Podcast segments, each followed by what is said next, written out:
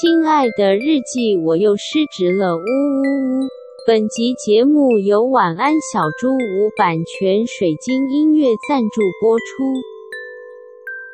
哇，我觉得我们这一集现在已经开始出现含金量，有吗？我们已经有 含金量了吗？有，刚刚就是那个知名课程制作人涵涵剖析目前线上课程很水的五大原因，笑死！我是八年职业目睹之线上课程产业怪现状，欸、标题就用这个，OK，好，就是这个。失职日记是跟我们三个小杂宝一起聊聊职场生活的广播节目。失恋的时候会写失恋日记，失职日记的职是职场的职。我们每周会透过讲故事的方式聊工作大小事，聊那些年我们一起追的绩效目标，聊我们错付了多少青春在职场上。欢迎你们来到失职日记。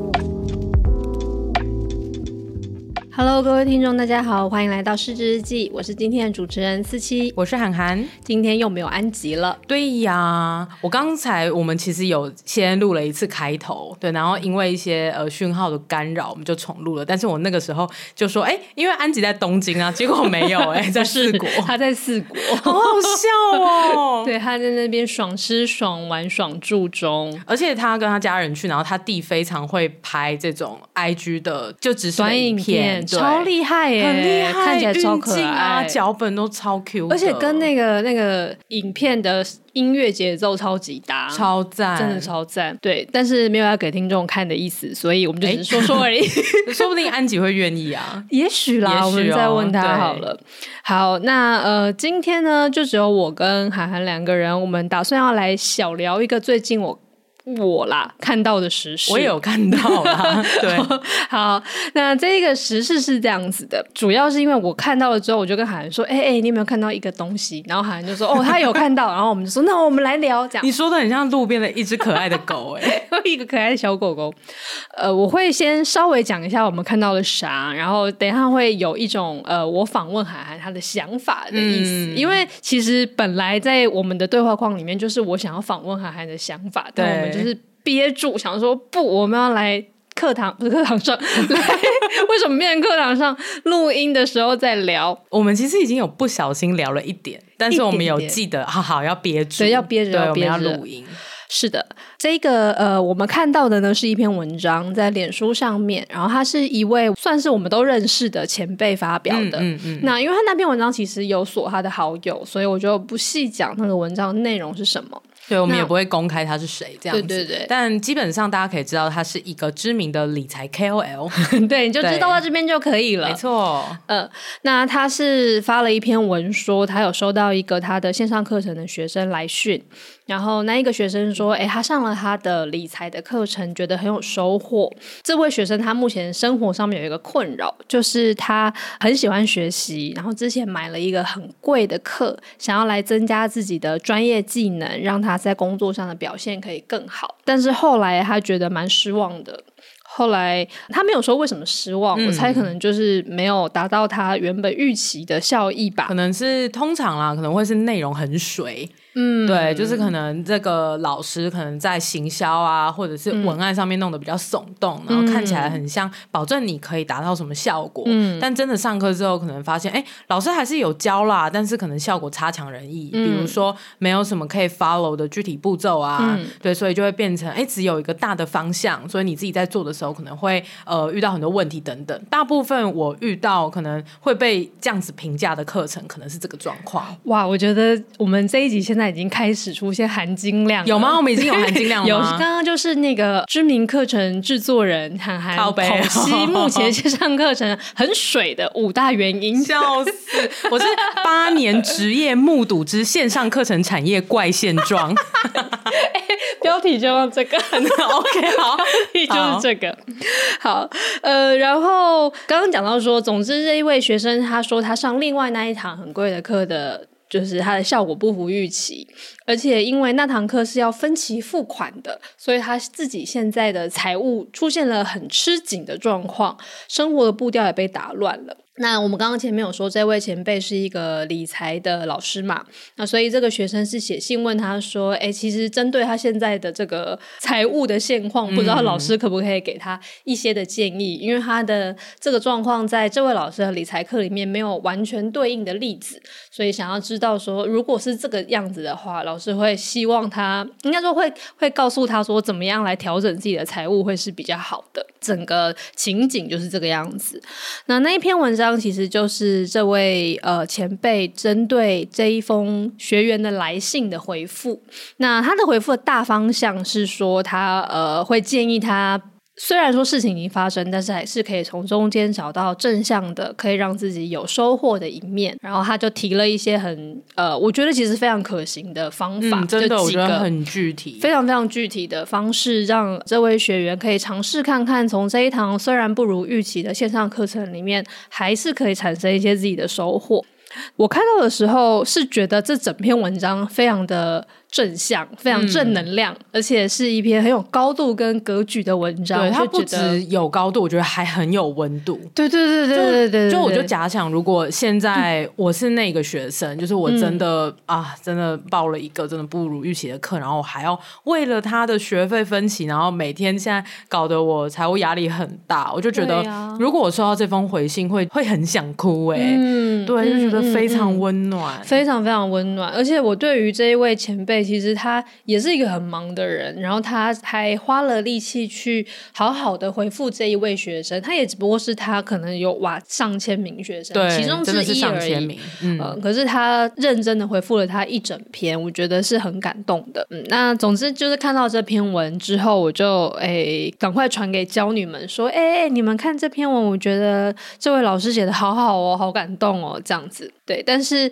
关于这一。篇文，我们真的觉得可以来聊的东西，就是反而是说，因为就是那个很好的部分，就是我们就感动完了就感动完了，对，因为就是因为他就很好啊，所以没什么好没什么好聊的，就是我们感恩赞叹这位老师，对。但是想聊的部分倒是那个学生提到的那个背景，就是他报了一个很贵的课程，甚至需要分期付款，结果却不如预期，还让他的财务陷入了吃紧状况的这个现象。因为现在坊间真的有好多好多好多好多的线上课程，没错，然后真的是从低价、中价，然后到那个超级 fucking 高价都有哎、欸，对，真的、嗯，而且我都想说，大家怎么会有这个钱可以去买这个课？我跟你说，越穷的人越会去买越贵的课。啊，真的假的？真的？为什么呢？因为……等等等等，好，我们先停在这边一下。好，所以不小心要 不小心已经要开始，一定要就是连珠炮开始在评论这样。好，所以呃，今天就是要来聊这个现象，然后想要请函函以他就是在这个产业打滚八年的这个现况来告诉我们，他对于这个现象的一些点评。跟我自己比较期待的，其实是可以帮助大家听 podcast 的时候，也可以对于未来自己选择线上课程或是任何的课程。课程可以能够有一点基本的判断。哎、对我也是很想要，就是这集想要起到这个作用。没错，没错，因为现在的学习资源真的有点多。对、啊，然后老实讲，我觉得大家的学习焦虑也是蛮有的。对对对，对，对，那我也蛮常被一些朋友问到说，就是真的不太知道怎么调。对，嗯嗯，对，所以我觉得，哎、欸，或许这集是哎、欸，可以用这样的方式给听众一点帮助。好。没问题。那刚刚就是涵涵已经差点就要开始讲那个第一题，对，我很抱歉，但是但是没有关系。第一题其实我就是想要问说，哎，为什么这一些课那么的贵，但是还是会有人想要去买啊？这个我觉得真的是一个心理，因为通常这种非常非常高价，可能都要。将近十万的课程 其实是有的哎、欸，很多线上课线上，然后它可能是搭配直播的陪跑，或者是线上的 webinar 这样子，然后要十万，可能是九万多，可能十万这样子。我以前就是推学习营的时候，才光是推到一两万，我都已经觉得不可能卖得出去。我跟你说，我们太有良心啊！真的假的？因为其实我我觉得是有一个心理机制，大家可以知道，就是呃，我今年跟有个老师在合作的时候。候有谈到一件事情，叫做古典经济学里面的定价曲线。哦，哇，这期已经真的太深入，Oh my god，好多，我们真的有呼应我们的 hashtag，就是教女商学院。商业思维。呃，那个老师就有分享说，哎，一般来讲，我们古典经济学里面都会说，哦，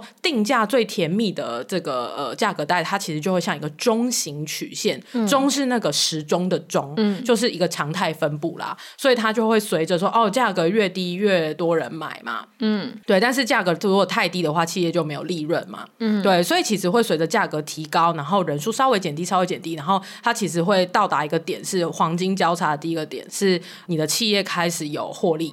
嗯，对，就哦，我们今天录音的时间就刚好是我办公室这边的垃圾车，对，那我们就以此作为背景继续聊这个 经济学，对，就当做 BGM 吧，OK 的啦，就是因为古典嘛，所以就当做垃圾收走这样。好了，不是这样，下班经济学啦。对啦，对啦。那反正呢，就是呃，它会随着你价格越来越高，所以企业的获利就会提升嘛。嗯。但是相对的人数就会稍微再锐减，再锐减，再锐减。对，那到达一个顶峰之后，它就会往下降，这样子。嗯。为什么企业的利润会往下降呢？是因为当你的价格高过一个理想价格的这个呃抉抉择点的时候，那它就会造成大幅度的呃购买意愿的下降，因为觉得你太贵了。哦。嗯，对，所以没有那么多人买的状况下，就算你的价格很高，那你的利润其实乘起来也是不会到那么高的。嗯、对，所以他会用一个中型曲线的方式去做分布。嗯，对。但是其实以实物上的曲线来讲，呃，我这个老师去研究可能很多的云端发票数据。嗯，对。那这个发票就是你结账的时候说，哎，我要存在载具里面。对，那其实这些载具的公司，他就会把这个发票数据卖给一些市场研究的公司。嗯，那市场研究者呢，他就可以依照这些真实消费的数据去算出，哎，那到底这个价格带是不是如同古典经济学所说的，会去这样中型的分布？嗯、你价格带越高，就越少人买吗？结果发现它不是。对，他说，其实真实的状况是有两个高峰的。你其实在一个低价带会有一个高峰，嗯，然后过了这个低价带的高峰之后，其实基本上就会往下降嘛，利润就会往下降。嗯、对，可是呢，它会在高价带再有个反弹。哦，对，所以其实结论来讲，就是呃，现在的社会趋向 M 型化嘛，所以其实大家心这种理想价格也是 M 型化的。对，会有一群人他就是喜欢买相对便宜的东西，嗯、可是，在高价带还会有一个高峰，是口袋比较深的人，他们会有另外一个奢侈品的高峰。哦，对，那这个可能是你把课程，比如我们以课程来讲，可能就会是，哎，便宜课程会有相对一个高峰。假设甜蜜点可能在两千多三千，嗯，是我们现在比较习惯线上课程的价格。对对，但是其实有一些真的很难，或者是你会觉得哇，这个老师出来讲课太稀缺了吧？嗯，对，这个时候呢，你卖两三千块，反而会让民众觉得说，哎，这么大、这么厉害的大师出来卖课，你怎么可能只收三千块？相对掉价。哦，对，所以其实这个时候你可能就要定在七八千块。哇，对，去彰显这个高价的价值感，就是大大家那个就这弹性不一样了，嗯，对，就是以经济学的术语来讲，就会是你一般的这个商品，它的弹性可能是某个数字，可是当大家用奢侈品的角度来看待这个课程的时候，它的弹性就会不一样，嗯，对，所以就呃讲的有点复杂了，但基本上大家可以记得是每每一个产品在现代可能都会有两个呃最。高峰的价格带的甜蜜点这样子，嗯、对，所以回到刚才我们讨论的，哎，为什么会有人去买那么高价的课程？嗯，就是因为有一些资讯，就是大家可能会去，这些受众可能会觉得你越稀缺越贵，我觉得越有价值。嗯，比如说投资的名牌哦，对，所以为什么很多投资，无论是诈骗还是正派的，还是有一点投机可是没有办法的，对这些课程，他会用很高的价格去转换这个学他可能前面有很多。免费的可能讲座啊，嗯、去建立信任啊，层层堆叠啊，然后最后当你真的很信任这个老师的时候，他会用就是非常高价好几万块的课程去割你韭菜。哦，原来是这样。对，其实是这样子，他们就会觉得哦，这个老师真的很强哎，然后他的说明会就是都很不藏私这样子，嗯、然后真的多见几次之后，那呃最后被转换的几率就会提高这样子。哎，我好像也有听我另外一个也是同业跟我分享，那时候也是买了一个高单价的课程，但他好像是在讲行销类的东西。哦，对。但但其实那个套路我觉得听起来是一样的，非常像，就是他会先办说明会、讲座，甚至是呃直播课程，对然后全部都是免免费或者免费。送你很多表单，对对对对对然后而且那些课程里面都是干货满满，你上了之后，你真的会觉得哦，好有收获、哦。对然后呃，可是那些他给你的干货，或者他给你的那些表单啊，或者什么东西，会有一些是你一定得要之后去上了他的课，嗯、你才有办法听懂。你就会觉得说，我现在拿到这一些讲义，我也只能发挥出他可能啊一成的功力而已。嗯嗯嗯、可是如果我以后真的上了课的话，我就真的可以看得懂我现在已经有的这些全部的好东西。对。然后，反正那个那个我那个同业的朋友就说他，他呃虽然知道这个是套路，但是因为他真的觉得他前面光是学到了这样一成功力，就已经觉得嗯很有用了，所以最后他还是咬着牙的买了下去。天哪！哎，我好奇想要问那个是多贵啊？我忘记，但是也是几万块的。那他觉得有收获吗？我还没有问他后续哎、欸，哦、但我觉得对于他而言，因为反正毕竟是同业嘛，所以对他来讲，嗯、就算那个内容没有用，他也可以学到这整件事情是在怎么做的啊，他可以学到销售技巧。对啊，嗯、所以我觉得，如果是我的话，我也我也有可能会买。如果我还在这个圈子里面、嗯，你可能想要有点类似，我一半是做竞品的调研，对，就是做一个观摩这样。对对对，所以其实是有很多这样的课在操作，然后我也不得不说，我觉得这只是一种销售手法，嗯，对，它没有所谓的呃好或坏。那当然观感上面，有些人可能很不喜欢这种套路，嗯，对，但也不代表说用这种套路的老师就就是不正派。对对，嗯、因为我知道很有一些我真的认识的老师，他用这样的方式去销售，然后他也非常用心的在对待他的学生，嗯，对。但是我也知道有一些老师，他用这个方式销售，甚至他把如何销售这样子的高价课程作为另外一个课程？在卖，啊、很，所以就是教你怎么卖的很贵。对啊，天哪，连这个也可以开课程，他这个韭菜是要剥了一层又一层。没错，所以就是呃这样子的人，其实当然他不是说他不能出来教啦，对，而是到底学生有帮助吗？嗯，然后我自己在大概半年前，我很好奇这种课，然后我就认真做了研究，嗯、我写了大概两篇电子报这样子，嗯、我也真的有碰到一些学生，他是呃，应该说不是学生啦，就是我的读者，电子报的读者，嗯、他是真的有买这样子的课，然后回来来跟我分享心得的。哦、对，那有跟我分享心得的人，他们呃，他们买的课，我我觉得我可以讲，哎，就是那个 Jerry 百万学院，啊、你们知道吗？好像知道，嗯，就是我一些前世的记忆出现，是商管类的，商管类，然后有一个男生，然后梳飞机头这样。对，然后就是他就会上面说什么，讲一些很耸动，什么线上课程已死什么，然后去一个就是有沙漠的那个井，然后就是把他的 Mac 就是关起来，然后丢在沙漠上，然后还用铲子挖，然后把那个 Mac 盖起来。我，我没有看过这个影片，好好笑。对，然后因为他一开始在教联盟行销，嗯，对，然后也是什么联盟行销大师班，然后也是卖超贵，那前面的、嗯、呃直播也都是免费这样子。对，那后来他又开始发展，就是现教你怎么开课变现。嗯，后来呢，他又说哦，线上课程已死，然后开始在教你怎么做高单价的一对一顾问服服务这样子。哦，对，反正就是一个在迭代一个，一个在迭代一个这样子。嗯，嗯嗯，其实我觉得他有些时候真的讲的有点耸动，所以我对他个人的观感是相对有点负面啦。对，但是呃，抱持的中立的角度去写了一篇电子报，去分析他们为什么这招的套路 always work，就是有收到一些读者的回信说他们真的有报名，嗯，然后他们觉得这个 Jerry 老师教课是真的用心哎、欸。哦，真的、哦，嗯，就是讲义教材他会寄一整包很厚的去你家，然后里面是真的有料的，嗯，对，然后在面对呃他的这些高价一对一的，就是有点类似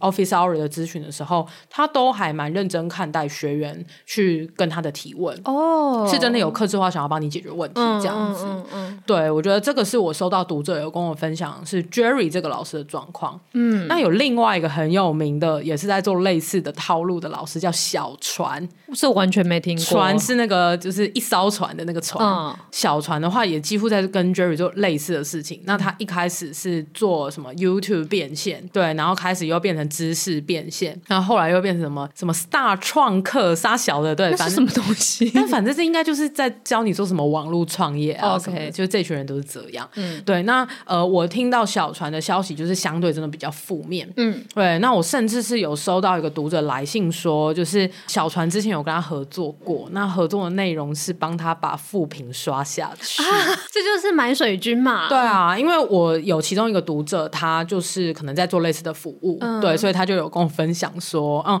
其实小船有来拜托他们去做过类似的服务，嗯、嗯，对，所以就是呃，这群人呢，其实他们的 landing page 上面都会有非常多学员的好评。对，但其实相对的，就是在网络上面搜寻，比如说小船 PTT 或小船评价，那些都是可以被操作的。嗯，对，所以那些呃负评其实可以用操作的专业的行销手法让它被洗下去。啊，对，所以其实呃，我就有收到这样的讯息，然后也有另外一位读者是说他有报名过小船的免费的咨询吗？还是说付费？有点忘记，但他有跟我分享，他觉得感受上面不是很好。嗯，他说，嗯、呃。当他提问的时候，小船就会一直有点鬼打墙，然后就觉得说，哦，那个这个你的问题，我在某某课都有提过啊，你可以去看那个影片啊，就会这样回他，嗯、而没有真的要当下帮他解决问题。嗯，对，那久而久之，他就一直得到这种鬼打墙的回复，那他就会对于就是小船这个老师就有点失去信任，这样子，嗯、觉得没有得到帮助。嗯，从这个真实的这个田野调查就可以知道说，哎、嗯，用这个套路的人虽然都蛮耸动，对，但是其实有些人是在耸动之后，他还是有认真在教，嗯，对，那有些人可能就会是真的要割你韭菜这样子。哎，那我想要知道说，我们要怎么样可以看到相对比较真实的评价？非常困难啊，真的哦，对，我真的只能说很困难，就是除非你找到真的有买到买过课的人，对，所以我在想，有可能会是你真的去 PTT 或者是 Dcard 上面发文问吧，嗯、就是哎，有没有人买过 Jerry 啊？或者是小船的课啊，这个怎么样？嗯、但是这个其实老实说也可以被水水军操作。对啊，对，所以我会觉得真的有点难啦。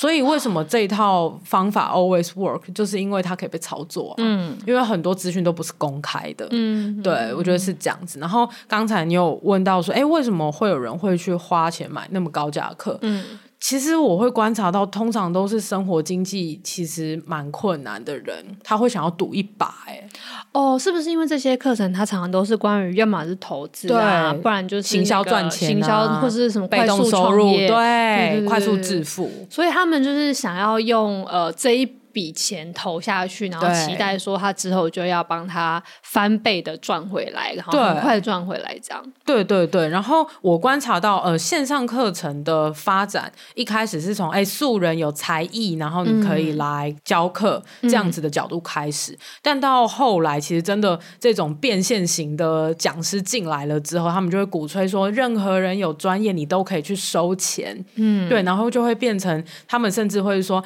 呃，你没有经验的话。话你只有六十分，你可以去教二十分的人啊！你只有二十分，你可以去教零分的人啊！哦，这个我有听过，哎，我超级讨厌这个说法，哎。哦，那你可以说说看，你觉得、嗯、我自己的个人立场啊，就是纯粹真的是个人立场哦。对，因为我会觉得教学这件事你是要负责的，嗯，对。那这个负责其实代表的是说，嗯，你能不能提供学生一套可复制，然后你真的经过好多次尝试，然后是一个稳定的方法，嗯，对，让他能够去。确保一个成果这样子，嗯、对，我不相信有任何一堂课程可以是百分之百保证你一定能够达标，或者是有什么样的成效。我觉得其实很难，对、嗯，除非你真的是用教练的方式手把手带着他做，对。但如果只是看影片的话，我觉得真的相对困难，嗯，对。但是呃，老师他是必须要有那个责任，是去验证自己教出去的这套方法是他可能试过一百次、一千次，对、哦、你真的能够让他经得起考验，你才能够教出去给学生。学生的，嗯，对，这个是我信仰的教学啦，嗯嗯，对。但是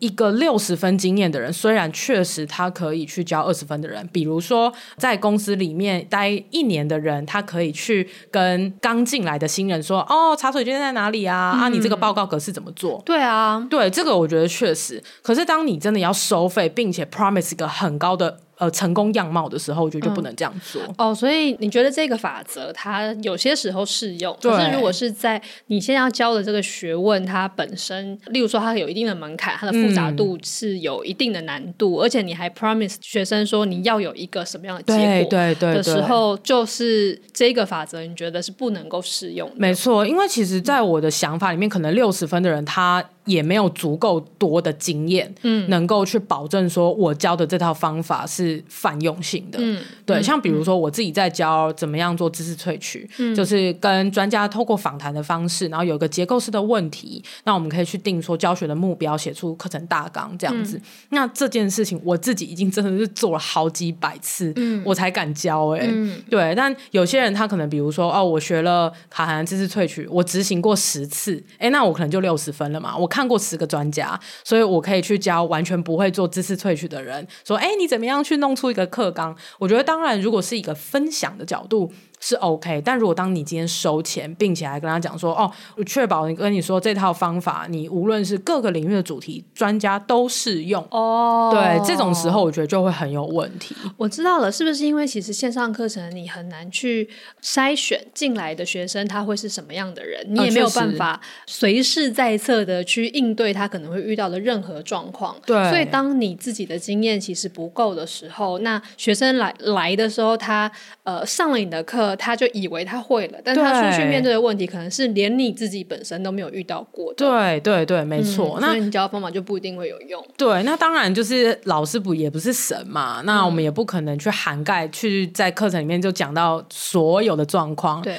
对，但是我觉得你如果只是就像司机说的，如果只有六十分，那你很容易被老被学生问到。嗯，那那些学生怎么办？他们需要帮助的时候，谁来帮他？嗯，对。所以我自己在做教学的时候，我我敢。出来教的东西都是我可以确保学生问我大概九十九 percent 的问题，我真的都能够解。诶，那你要怎么确保这件事情你做得到啊？就是你前面自己做的经验累积到什么地步，你才会觉得？我已经可以出来开课了。我自己觉得可能要做个，我觉得你自己执行这件事情，可能也要做个一百次吧。一百次，好，我自己有做，对啊，我自己做可以做一百堂以上啊，哦、我才敢出来教课。有点像是那个呃，那个什么，好像有说你要花一万个小时在一件事情上之类的，能够成功。对对对，但是这个一百次，我觉得我也不敢讲，我没有个什么科学理论的数据啦。嗯、对，嗯、但是呃，我觉得至少你要。你要执行的够多次，对，然后你有试教过实体哦，一对一的这种试教，嗯，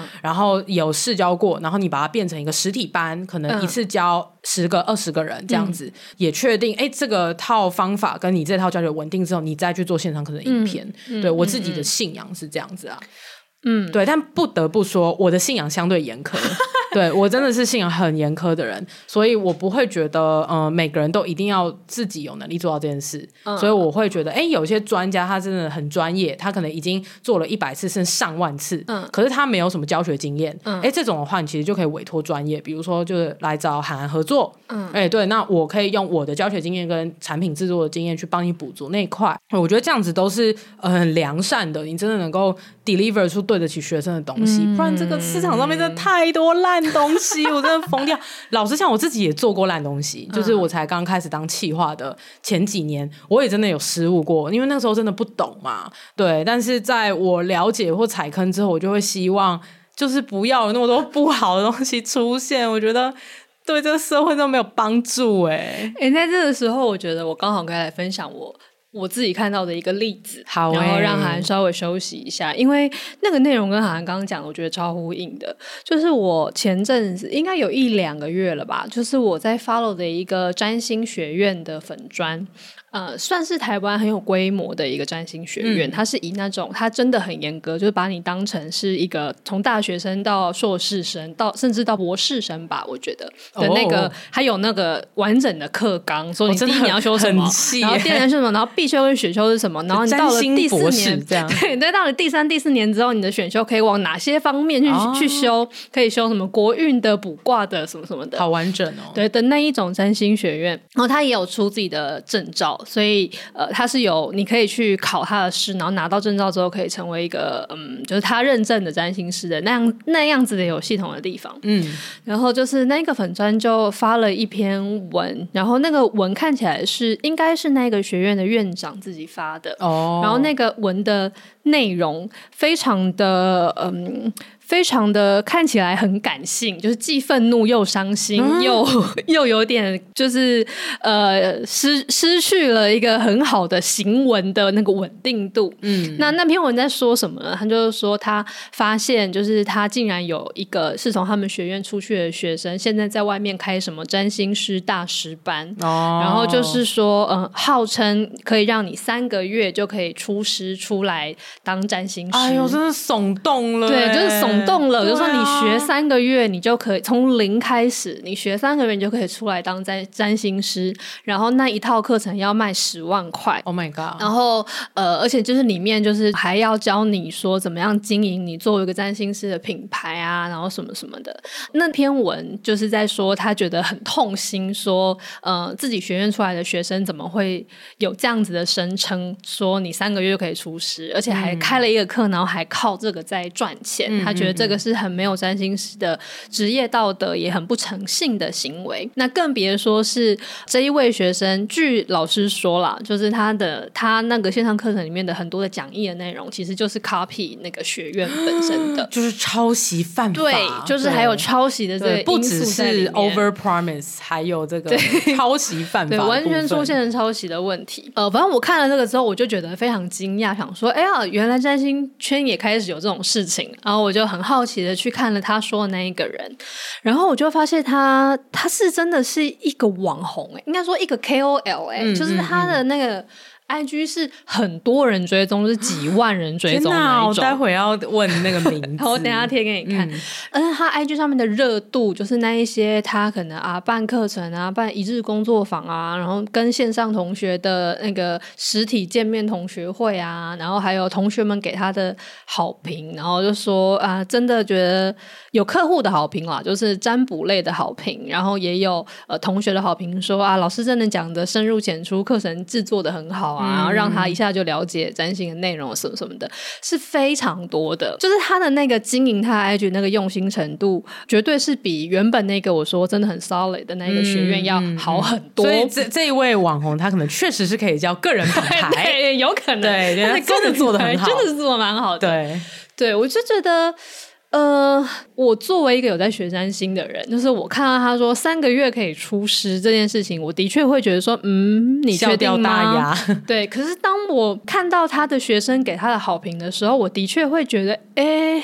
难道是不是我对这个世界时空的认知也许有一些错误？哦就是啊，我是不是也太严格？对，对是不是真的有？呃，还是说是我太努顿？其实有有真的有速成的方法，可以让你三个月就学会？真的吗？想。对，然后我就在心中呃自己自我怀疑了很久这件事，没有没有很久啊，就是反复的这样纠结了，可能也三个月，然后就出师这样。我自我怀疑三个月，就出了一个自我怀疑的大师，笑死！我帮你操作。呃，但是我看这个东西的时候，我觉得那个。我自己最后给我自己的那个自省了，就是其实反而跟到底三个月这件事情合不合理什么的没有太直接相关的。嗯、然后我的我的自省是希望我自己未来不要迷失在我的客人，或者是以后如果我真的开课的话，我的学生对我的好评之中。哦，真的，嗯、真的，哇，我真的好有共鸣、哦。对，因为。呃，为什么我想起这个例子？我觉得跟函函讲的一样，就是那一些你会的东西，像我现在做占星啊，我做塔罗牌，就是呃，当然我现在接的客人有越来越多了。有时候我会觉得哇，今天解盘如有神助，灵感就是源源不绝。那有时候可能也会，哎，好像有点卡卡的，要聊久一点才会呃比较能够真的起到比较关键性的作用。那也有时候是呃，我其实准备了好多要讲，可是在我跟他聊的时候。我就是没有办法全部都讲出来，可能因为那个整个气氛啊，或者是可能能量状态还不适合，所以最后只讲了我说的一点点。嗯，我想说的一点点，这样就是那个状况，其实好好坏坏都会有。可是呃，事后写讯息来给我，或甚至是他发自己的 IG 在 tag 我的人的，都会是那一些他觉得很棒的人。哦，所以如果我一直就是只去转贴那些很棒的人，然后是我自己只看那些很棒的人。人的话，觉得很棒的人的话，我我也许有一天也会迷失在说，哎，我觉得我现在经验应该已经算很不错喽，我应该什么呃怎样的盘我都可以解喽，这样子的自我膨胀的漩涡里面，那说不定有一天我也会觉得，嗯，我应该也可以去教人家三个月可以出师当占星师吧。嗯嗯嗯，对，呃，所以后来我的自省就是说。呃，首先在看待自己的时候，不要觉得那些好评就一定是真的。那看其他的人开的课程也是一样，嗯、就是当我看到有人在说，哎，这堂课其实很好，学到很多，然后老师讲的很用心，或是呃在占卜的时候很有帮助，我也不要很相信说一定是这个样子，嗯、因为一定有一些是他不会选进去的，因为他可能也不会看到的。对，那还是要认真的去看那个课程大纲啊，然后或者是。呃，它整个编排啊，到底是不是符合我自己的需要？嗯嗯嗯，嗯哇，这个案例很有共鸣哎，真的哈、哦。对，然后嗯、呃，我也可以再再分享一点。我会刚刚有说嘛，我觉得我自己对自己相对严格，嗯，对，当然我也不是说就是这样子做的人都不行，嗯，对。那当然，每个人觉得我到底有没有对得起学员，对得起我收了这个钱，那其实还是要回到个人嘛。对，我只是以一个很大的。眼光去看是说啊，我不希望这个线上学习或者是这个社会的氛围，就是会因为很多人就是不小心买到不好的课，然后踩雷，然后就开始对这个媒介失去希望。嗯、对，我觉得这是很可惜的事情。嗯、对，然后呃，我也有想到说，就是刚才你提到的，哎，他其实也不一定会把所有他的评价收录进去嘛，所以这也是呼应到、嗯、这个东西是可以被操作的。嗯，对。然后我相信，嗯、呃，可能这个 KOL 占星的 KOL 去教课。我也相信，可能真的对于有某一些学员有帮助。我也觉得，我觉得他可能真的就是那种六十分可以教二十分，对。但是你要让他听懂，当然可以听懂啊。是，那他，但是他标榜一个大师跟出师这件事，我觉得真的就是文案上面太超过了，对，就是会比较引战。但也不得不说，引战就是有争议的地方就有流量嘛，没错。对，所以这可能是他自己权衡之后觉得，哦，有一些人臭掉臭我的话，我没关系，有可能呢、欸，因为我看到。好像完全没有出来回应那个学院的指控。嗯，就通常做这种超级高价去做这种私域漏斗转换的讲师，就是我刚刚讲的那种层层递进，然后用很多的免费资源去吸引你，然后上钩，然后最后高价转换你的人，他们都是非常不怕争议的人。哦，对，通常他们的个性都是这样。这也是一种人格特质。嗯，就是越骂他，他越爱。他就觉得哦，谢谢你贡献我流量这样子。哇，我应该是做不来这一行，我不行，好痛。对，我不行，我没办法。太在意别人的说法，我是那种会面对每一个留言，我都会非常认真的那种。对对对，我也是。对啊，对啊。那当然，可能这是我们的天性嘛，所以我们当然也没有办法用那种方式去致富。对，那也也没有关系啦，这样子。然后我也有想到说，嗯。呃，之前有读者看到我这样写，然后他可能就会来问我说：“哎，那涵涵，如果我现在真的是只有六十分，然后我我真的是想要做一些教学，然后让我也想知道，对，让二十分的人变好，然后也可以让我同时从六十分变成八十分、一百分，嗯，那我是不是就不能做教学？”我就说：“哦，不会啊，其实。”我觉得你就是收你对得起自己的价格就好了。嗯，对，像比如说我自己好了，一开始去用出知识萃取这个技术的时候，我觉得它也相对没有到那么稳定。嗯、对，所以我用的做法是，我会免费分享。哦，对，那免费分享，那相对的我就可以做一些测试嘛。嗯，大家给我的 feedback，我就觉得反正这是免费的啊。然后我也有说我还在测试，嗯，所以我觉得我免责声明已经有利好了。嗯、对，那呃，相对的，我觉得我自己良心过得去，是当他免费用了我的这一个方法，那他遇到问题，我也会基于我也很想要进步的这个考量，嗯、去免费的继续帮他解决他的问题。嗯，对，那呃，另外一方面就会是我会去接。一些客户，那去试用我的这一套萃取的方法，嗯，我可能一开始收比较低的费用，然后如果他有遇到什么问题，我也一样就是免费售后服务去帮他解决。因为我觉得这是我还在累积的阶段，所以我希望可以透过这样的方式去确保我不会对不起读者，不会对不起那个学生，也不会对不起那个客户。嗯，对。那同时我可以累积大量的经验，嗯，让我可以从二十分、六十分、八十分变到现在这样子。哇，好有启发哦！我觉得是这样哎，欸，所以其实。很多人会怕说，我是不是不敢分享？嗯、但其实我觉得不会。你不要标榜自己在做教学，然后收一个不合理的价格。嗯，其实你开个分享会，开一个讲座，开一个直播，嗯、然后可能就假设就先从五六百块开始收啊，嗯，然后再慢慢你觉得自己真的经验更多了，然后能够越来越解决大家的问题，然后一眼就可以看出，嗯、哦，学员你这个状况，可能你的背后的根本的原因，可能根本就不是你在意的这个表层现象。哎，到那个等级之后，我觉得你就可以收几千块，然后开始做线上课，开始 promote 自己这样子。嗯、对啊，我觉得这个都是，我觉得还是回到良心啦。对，你有没有办法对得起你收这个价格？然后你有没有真的把那些风险都告诉学生，或者是听众，或者是客户这样子？嗯、我觉得能够做到这样就好了耶！哇，我觉得这段真是太有启发了，我要自己回去听。太好了，对啊，就是对于我自己，嗯、呃，就是一个即将想要踏上教学之路的人来说，我觉得非常受用。其实你是不是已经有在做类似的事啊？因为你有说你不想要接那么多。客户也是因为你觉得自己还累积，然后你想要在每个案子都投入很多的心力去研究，对对对，这就是很有良心的事情，所以大家就是要去踏踏，对对对，没错没错，踏踏，对，记得来追踪 T A 点 D A 点四七这个猝不及防的叶配，我自己差点都没有接住，好赞啊！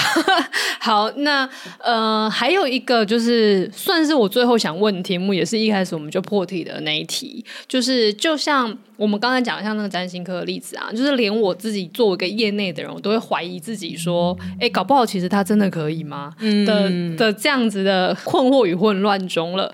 那到底我们在面对这一些可能都很耸动啊，可能都看起来很厉害啊的课，到底怎么辨别？我有个非常棒的方法哦。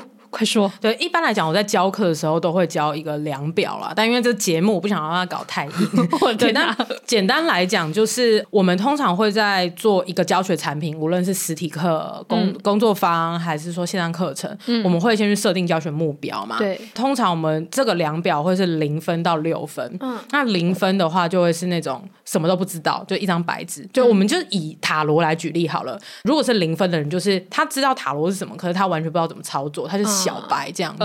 如果是一分的话，他大概知道能够说得出，哎，塔罗大概是这个是什么样的机制，oh. 对，然后但是他他内心知道大概这是什么，可是他要跟别人解释，哎，塔罗是怎么运作的，对，oh. 这一套理论啊，这个世界观什么，他会讲不好，oh. 对，然后两分的话就是他能够跟他人说明塔罗是什么，嗯，可是他做不出来，哦，oh. 对，所以大概零分、一分、两分，嗯，那三分跟四分的话，就是他能够对照一个课本啊，或是对照一个 SO。P 对照老师教他的的方法，然后去做出，比如说抽牌，然后去解读这样子。三分的话是会犯错，四分的话是对照 SOP 但不会犯错。嗯，在更高阶就是五分跟六分。嗯，五分的话我们通常叫精通，它可以不用对照 SOP。五分就精通了。对，因为最高就六分嘛。哦哦，也是。对，他不是说最高在一百这样。是。对，就是零到六分这样。嗯、那五分的精通就是，哎，你已经呃不需要再回头去看那些书了，嗯、对你也不用去查找讲义。嗯、你现在诶需要解解牌，然后你需要去回答你客户的问题，哎，你就可以就是百发百中，然后每次都可以做的成功。嗯，这是精通。那六分最高分就是我们通常叫它潜意识的能力。哇，嗯，就是你甚至不知道自己在运用什么样的。理论就是那种人家说什么闭着眼睛就做得出来，或是什么用膝盖想也想得到的那种，对，它就会变成你的直觉反应。比如说，现在四期假设已经是一个六分的占卜师，嗯、那我可能会呃跟四期，比如说我我有一个疑问，然后来问你，然后你帮我解决，我觉得非常有帮助。然后我可能会说，哇，你刚怎么做到的？你说我我已经不知道我是怎么做到的。没错，演的非常好，这个状况剧原来是这样。对，这就是六分 直觉。哇，原来如此。所以就是会有零到六分，我会教我的学生，或者我会帮助我的客户去判断说，哎，那你现在的课，那你会希望带几分的学生到几分？哦，对，所以我们其实会去判断说，好，如果一堂课是假设是。小资族理财，嗯，对，那我想要呃服务的对象就是完全搞不懂理财是啥，就是一分，可能会零分，哦，或是零分，所以他甚至连理财这个东西，他只只看得懂这两个字，可是他不懂它的内涵，就理什么财？记账就是理财吗？哦，这种错误观念、迷失，这是零分。嗯，对，那呃，他可能会想要服务零分的人，然后带他走到三分。对，三分的意思就是你对照老师的教教材，然后你能够依样画葫芦，但你偶尔可能犯错。嗯，对，所以通常线上课程你顶多只能带到三分。为什么？哦，因为线上课程是一个老师不在现场让你询问的非同步教学。嗯，对，所以你怎么样能够去确保学生会百发百中，一定会正确？嗯，不可能的，除非你要教的东西很简单。哦，对，那嗯、呃，所以就是嗯、呃，通常如果你看到一堂课程去标榜说它是保证班，然后一定会成功，可是他提供的只有一些讲义啊、影片啊、嗯、这种，那他也不让你问问题。哦，对，那也没有什么一对一咨询的时间，嗯、也没有线下的这些呃实做的时间。这种的话，基本上它是顶多到三分的。哦，对，所以我都会请大家去这样判断，就是如果有一堂线上课程，它标榜带你到四分、五分、六分的话，嗯、那他一定就是在诓你。对，我我会觉得说，就是广告的图片啊，或者是课程的标题，那些可能都难免会有一些比较夸大啊，然后比较行销术语的一些文案。对，嗯、但是你可以去认真看一下他的课纲跟他的就是。有一个课程目标，哎，你上完课你可以学到什么？如果那个地方就是他去标榜说是可以带你到四分、五分、六分的话，我觉得基本上这个老师搞不清楚他在干嘛。哇，对，太实用了，原来这么简单。因为我自己的做法就是，我一定会在行销文案上面写的比较高一点。可是我在你学完之后可以获得什么？我一定会写到真正我能够给他的东西，就是很诚实的，很诚实。对、嗯、我都会直接写说哦，这堂课你可以得到什么样的表单？嗯、对，那你能够得到一套能够去复制去操作的方法。嗯，对，但我不会告诉他说我保证你可以变现。嗯，对，嗯、这种我话我是不能够讲出来的。嗯，对对对，因为我能够去确保，就是在一个我不在现场能够去指导你的状况下，你还是可以依照我做出来这个表单跟我的引导，你真的能够一样画葫芦去做出一个东西？对，那当然那个细致度我没办法保证嘛。嗯、对，因为就是修行在个人，对，嗯、所以我就会很老实的在目标的那个地方这样子写。嗯，对，能能够这样子诚实去写出来，老师，我觉得他。是真的比较有责任感的，嗯，那当然，他的课程标题或者是他的广告的这个文案，他势必得要用一些比较成功的样貌的叙述去吸引你，啊、这个没办法，不然现在就是这个广告一划就过去了，对，所以他势必得要这样做的。嗯、可是如果他愿意真正的好好的跟你讲，他能够带你到什么终点，我觉得这个老师相对比较可以值得信任，这样子。嗯、对，然后再来第二点的话，我觉得你可以从这个老师的社群。或者是他的公开资料去看一下，他是不是一个爱惜羽毛的人？对，因为有些老师就像我们刚刚说，他不怕争议嘛，对，所以他天天就在喷人啊，喷喷、哦、就是同业啊什么的。嗯、对，那当然他可能也会照顾他的学生，去、嗯、呃去照顾拥戴他的人。对，但这一种人的话，我觉得相对比起那些真的会愿意好好看待每个评价的老师，我觉得他放弃你的这个几率是比较高的，因为他不在乎你的评价嘛。对对对，嗯、在乎评价的老师，他就会在乎他的教学。对，他会想要把自己的教学更好，他会知道说，就是啊，我 always 会不够好，就是 就像我，对，我每次教完课，我就会觉得很灰心，因为我 always 会看到我想要改更好的教案，嗯，对，但是我会知道说我 always 会不够好，但反正每一次教课，我就会获得一些新的灵感，对，那我是非常认真在看待这种事情，虽然会让我自己过得有点累，嗯、对，但我可以收一个相对比较高价的学费，因为我觉得我对得起这个学费，嗯，对，然后我会好好把每次教学做好，这样子，嗯，对，所以我觉得可以去观察一下这个老师是不是。真的是注重自己的教学跟外面的名声的，嗯，对，那个那个名声，我觉得比较不像是说那种啊，你就是在意名声啊，所以你就是会就是做一些好事啊，不是那种的，不是沽名钓誉的那种，对对对，是爱惜羽毛，是爱惜羽毛，大家应该分辨出来这两句话是不一样的没错没错，对，所以我觉得可以用这个两个维度去判断。啊，我觉得太受用了，希望过度有含金量，对，希望大家听到这里，未来都可以知道要怎么样辨别一个线上课程能买还是不能能买，太棒。了，那我最后想要来以一个呃，如果你不幸已经买了的，或者是也也不是说不幸已经买了啦，就是另外一个，我觉得除了去看这个老师有没有在框你之外，呃，买线上课程的时候也要很注意的一件事情。而且其实线上课程是最主要，我觉得需要注意的。但是其实所有的课程，就算是实体课，我也觉得都一定要注意一件事：就算那个老师他呃很诚信、很扎实、很有料，但是你也超有可能你。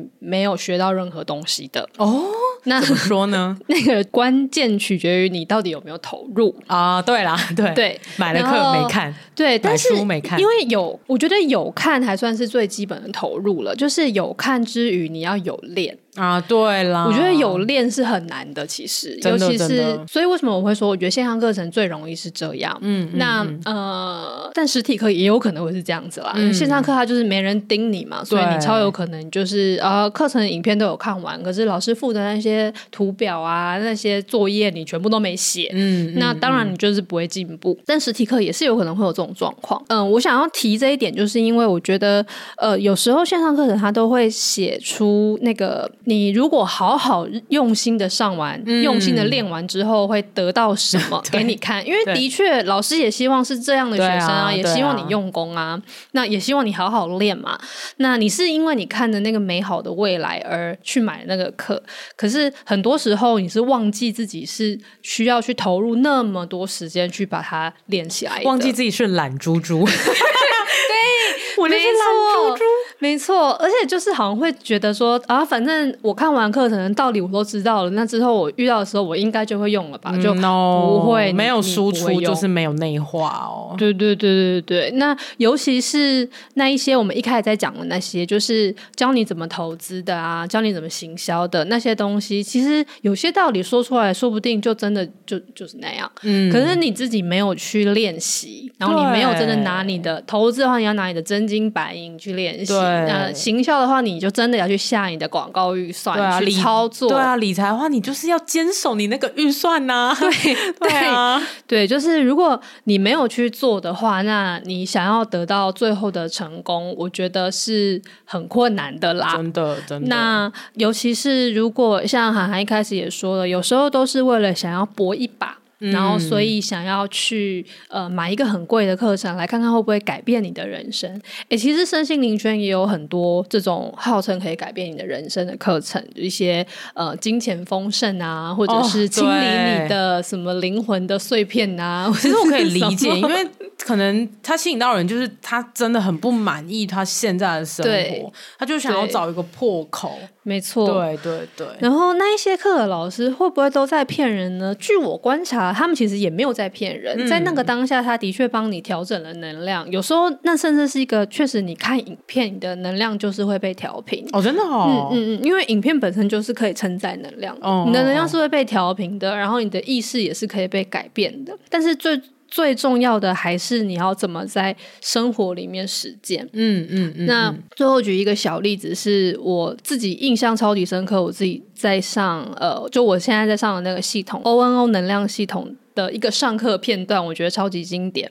有那一堂课的时候，那堂课我们是在讨论怎么样运用能量来，就调整自己的能量，然后让自己的事业可以过得比较顺利，哦、这类的主题。然后呢，就有一个同学，他就就算是去分享说。呃，他也想要卖东西，然后就在那个网络上面，就是他就开了他的一个服务，在他自己的好像是 IG 还是什么的吧，就是说他有这样子的服务，嗯、然后但是就是都没有人来买，嗯，他就在想说是出了什么问题，他就问老师说是不是他的能量没有调整的很对，嗯，然后老师就问他说，那呃，你就是把这个服务悄悄的放上你的 IG，然后发现没有人来买之后，你做了什么呢？然后这个同学说，他就去做了一个回归，就是我们的一个像静心冥想那样子的小技巧。他说，有点就坐坐下来，静下来，呼吸，然后连接宇宙的意识，或什么什么。然后宇宙就会告诉他说，流量乘转换率乘客单价。真的假的？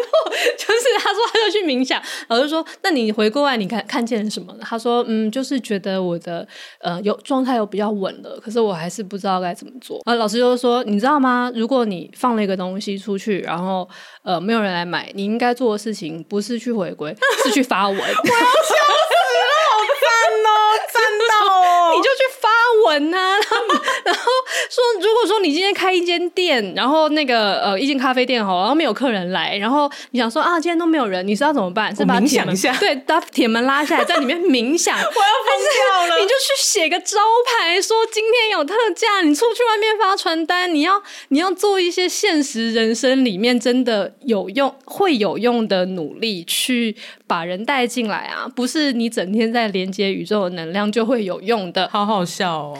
对，然后对那堂课，我觉得印象非常非常深刻，因为我想说，哎呀，在一个身心灵的课堂上，竟然可以得到这样的当头棒喝，我觉得很棒，真的是非常棒。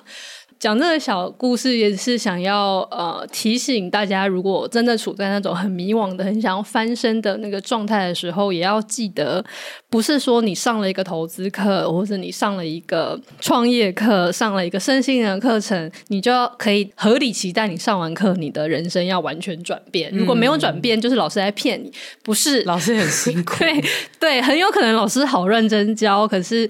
呃，如果你自己不去投入在这个现现实中的努力的话，你想要的结果还是不会出现的。哎、欸，对你刚刚这案例，我真的好想再补充一个，嗯，这就是为什么我刚刚会说，就是一些非同步的影片课程没有办法去 promise 那么高的成效，嗯，就是因为像比如说你那位同学好了，他可能就是真的对于商业世界不熟，对，所以他就是真的以为说我 PO 了，就是这个连接，然后去连接，我去回归，然后去 去连接宇宙之后。真的就会有订单，他可能真的会这样想哎、欸，对啊，因为就不是每个人都会在网络上做生意，大家不会知道说、啊、哦，原来其实你第一步是要先有流量，对对，所以其实老师的这个课堂上的指点是非常重要的，嗯、然后这个指点就叫做同步教学哦，对，所以我就会觉得就是老实讲啦，越小白的人，然后呃，如果你会。非常着急的能够得到想要得到一个成果，比如说假设你可能半年之后有个专案，嗯、就是要 launch，然后你只有半年的时间，然后你现在什么东西都还不会，那你最好的方式真的就是找教练一对一。嗯嗯嗯嗯。嗯，那当然，如果你今天是想要转职，然后你只是想要广泛的去探索，说就是我可能对于软体产业有兴趣，嗯、然后可能想要了解一下，哎，UX 或者 UI 在做什么，然后他们的这个产业的 whole picture，他们的工作流、敏捷等等的。那诶，那你有大把时间可以准备，你没有到那么急迫，嗯、你就可以买线上课程啊，你就可以买影片、买书、哦、去研究，因为你有大把时间可以让你犯错。嗯，对。可是如果当你现在已经没有什么时间可以犯错，或者是你犯错的成本很高，比如说你已经创业了，然后现在你就是需要呃，就是去招揽客人，这个时候我觉得你就不要买课程影片了。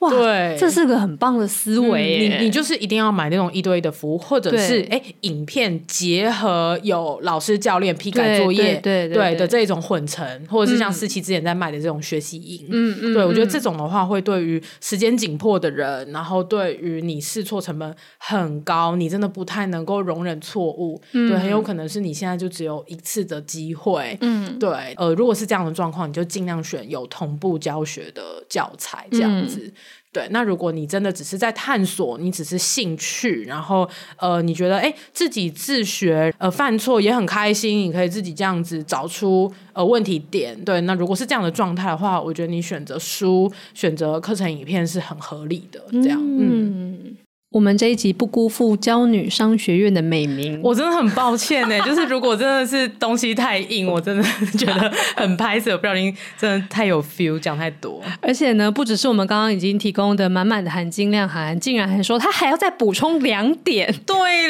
啦，我有，我真的很像很唠叨老妈子，但是因为我真的就是不希望让大家就是在没有充足资讯的状况之下去做判断。你是那种那个一直不让人家下课去尿尿的老师。就是国中的时候，没关系，觉得嗯，没关系啊。Podcast 是非同步教学，你暂停就好，按暂停就可以。暂停了，还是你就是一边听一边去尿尿，我们也不会知道。对啊，反正我们也不会发现。还是你要就是在 Google Meet 同步教学的时候去尿尿，其实你就是 mute 掉那个麦。OK，那请大家记得一定要 mute 掉，不然会很麻烦。镜头也要关掉，不然大家会看到你在尿尿。我们应该不是要补充这个吧？不是。好了好了，我真的很想要再啰嗦两件事情，就是刚才关关掉那个麦之后，我跟四七还有讨论到说，哎、嗯欸，其实我们刚刚狂骂那些就是比较没有良心的人嘛，嗯、对，但是其实有良心然后有实力的人，我们其实也会觉得说，其实这些人也要去留意到说自己有没有好好经营一些社群，嗯、对，或者是你的目标学生啊，你的受众有在的一些渠道这样子。对、嗯，为什么？因为我们有看到，就像刚才那个占星的例子好了，嗯、其实就是因为那个 KOL 他有认真在经营 Instagram 账号嘛，对，所以他其实就会在 Instagram 上面有话语权啊，对，然后他做的图也很漂亮、欸，哎，嗯，对，刚刚四星拿给我看，我就觉得，哎、嗯。欸，这个就是可以吸引到一些年轻的受众啊。对，然后四期就是又给我看了，就是那个真的是专业权威学院的占星学院的呃图，然后我就是吓疯了啊，就是、就是太过的像是大学里面会看到那种研讨会海报啦，也也蛮像八点档的。总之就是，呃，只能说是已经不是现在社群上面流行的东西。对，所以其实就会很难去吸引到关注。嗯，对，所以自己可能想要去发表的一些言论也比较少人看到。嗯，对，所以像我自己面对呃现在这个线上课程产业的怪现状呢，我自己也不是这样子私下的跟大家抱怨，嗯、我就是有认真在做啊，我就是有写电子报，然后也有在社群上面发文。嗯，那久而久之就会有一群读者相信我，那我就。可以去传递我自己认为有价值的资讯，嗯，对，我觉得这个是第一点，就是有良心的人也不能够只是蹲在地上说“我就是很有良心”，你为什么这样？对，嗯，我觉得其实有良心的人也是要行动的，有良心的人也是要学习行销，才能跟你的受众对话，这样子你才能够什么正本清源吗？才能够匡正这个时代的坏风气。没错，然后就是承接了这个呢，就有另外第二点，就是要补充碎嘴的啊，这个讲完就真的没有了，不好意思。对，因为呃，刚才我们有提到说，你有专业的人，如果你没有话语权，其实你就很容易就是。去有点吃亏嘛，对，或者是发发生一些你觉得不公不义的事情，那你就会觉得啊，我没有办法去平反，或者是我没有办法去发声这样子。嗯、那我就想到之前有个事件，是有那个理科太太想要开课嘛，对、嗯，他要开她的咨商笔记的课，对。然后那个时候就是引发了一波论战啊，然后都延上，然后有很多心理师就跳出来说。我觉得你这样不行啊！你没有专业，为什么要教课？但其实我我自己的想法就会是说，不是啊，就是你没有专业，可是你平常要不经营，就是就没有流量啊。对，你就没有流量，所以呃，你想要说的那些，你真的觉得专业的东西就没有人看到，嗯，或者是你不懂得用白话文，或者是大家会感兴趣的方式去沟通，讲的很艰涩，所以当然那些东西就不会入到大众的眼里，嗯，对，所以我会觉得我不是挺理科太太啦，对，我当然也是相信说，毕竟我也是念。心理系的，对，我也是觉得这样的行为我没有到很赞赏啦。对，我会觉得如果他要开课的话，他有流量没问题，那他可以直接配搭一个专家，嗯，比如说他一开始开课就是专业某某心理师，他可能有好几年的经验，对，那可能也有授课经验，那去搭配理科太太去做双人对谈式的课程，嗯，我就会觉得很棒。也就是说，如果你是一个有流量又对一个领域有点热情的人的话，你就是可以去找一个专业的人，对，你可以不用自己开课，嗯，然后还要引战这样子。反过来，如果你是一个很有专业，但是你就是没什么人气的人的话呢，也建议你不要只想要自己硬干，你也可以就去找一个有流量又懂得你的人，嗯、你可以跟他搭配，这样你们就可以是一个很好的组合。对对对，没错。好，嗯、对不起，我碎嘴完了，好，而且碎嘴完之后呢，还还是要为我们带来他的日记题。亲爱的日记，我又买到烂课了。每次被耸动的广告图搞得心痒痒，没有好好细看课纲跟教学目标就冲动购物。以后我真的要听教女的，买课前要认真看过课程介绍，也要思考一下自己是不是懒猪猪，买了之后会不会实作练习。希望以后都不要再踩雷了。最后的这个日记题也算是一个那个课程的最后的总结，对，我要 recap 一下，有重点摘要。对，好，这期就讲到这边啦。欢迎在各大收听平台追踪《失职日记》，喜欢我们的话可以追踪我们的 IG 和我们聊天，告诉我们你们喜欢哪一集，或是你们买了什么烂课。哎，对啊，好想听哦。哎，或者是就是听众，如果你真的。就是有看上一堂课，然后你真的很犹豫要不要买，呃，可能对你，比如说经济上面可能有点负担，嗯，那你也可以私讯小盒子，可以帮你诊断，可以，我们可以帮你诊断。对，因为我知道太多内幕，可是我可能不方便讲，所以就是你就私讯，我会回你这样。对对对对，尤其是那个那种真的很高单价，你真的觉得对于你的人生财务可能是会有影响的，然后你不知道要问谁，你真的可以来问我们。对对对。那问完我们之后，如果说有成功帮助你省钱的话，记得在善的循环抖内给我们哟。就比如说，我可能帮助你省下六万块，你可以就抖个六百啦，好不好？欸、天啊，你太省了吧！这是什么百分之一耶？嗯，哇，那真的就是请大家赶快来，让我们帮你省钱，然后把一点点的善意回流给我们，这样就可以。那当然，你想抖六千是没问题。对啊，六千我们就会很感谢你。对，对，可以在 First Story 上面赞助我们。好，那么是之一就下周见啦！我是四七，我是涵涵，拜拜，拜拜。